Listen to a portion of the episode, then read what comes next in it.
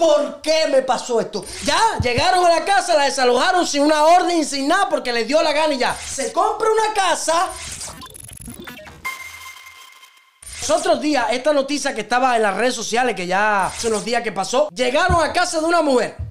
¿Sabes lo que le hicieron, no? Porque dicen que el hijo fumaba marihuana. Porque tiene que ver que el hijo fume marihuana. Coño, díselo a él. Que tiene que ver la mujer. El hijo fumaba marihuana. Llegaron a la casa. Le sacaron a patá. La desalojaron. Eso fue por la mañana. Y por la tarde ya habían mudado otra gente ahí. Y la mujer se quedó sin casa. ¿Eh? ¿Sabe Dios a qué persona le gustó esta casa que es familia de los dirigentes que están arriba que le dijeron a la mujer, oye, por esto mismo te fuiste. Se odió. Una mujer que llevaba diez y pico años en la casa la había hecho ella. ¡Fuera! Se acabó casa para la calle y para todo el mundo. Y tú te preguntas, los policías vinieron con una orden. No vinieron con nada.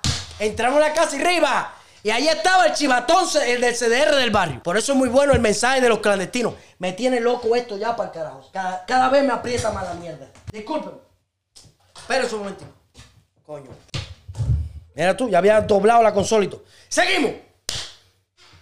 ¿De qué estábamos hablando? Ya, llegaron a la casa, la desalojaron sin una orden, sin nada, porque les dio la gana y ya. La casa se enamoró, la familia de un general, de alguien, ya, se fue para el carajo. ¿Le importa algo eso? ¿Le importa algo al pueblo? No le importa nada. Y saquen cuenta, y yo se los digo aquí, a todas las personas que piensan comprar carro en Cuba, que piensan comprar casa en Cuba, que piensan abrir negocios en Cuba, piénsenlo bien, porque ahí está el bobo se mata en Estados Unidos trabajando y eso es una persona que vivía en Cuba.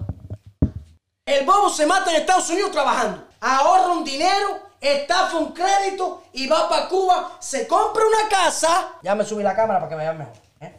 Se compra una casa o se compra un carro y cuando menos se lo espere, llegan y le descomisan todo. Le descomisan casa con todo y perdiste todo tu dinero. Y tú te preguntarás, ¿Por qué me pasó esto?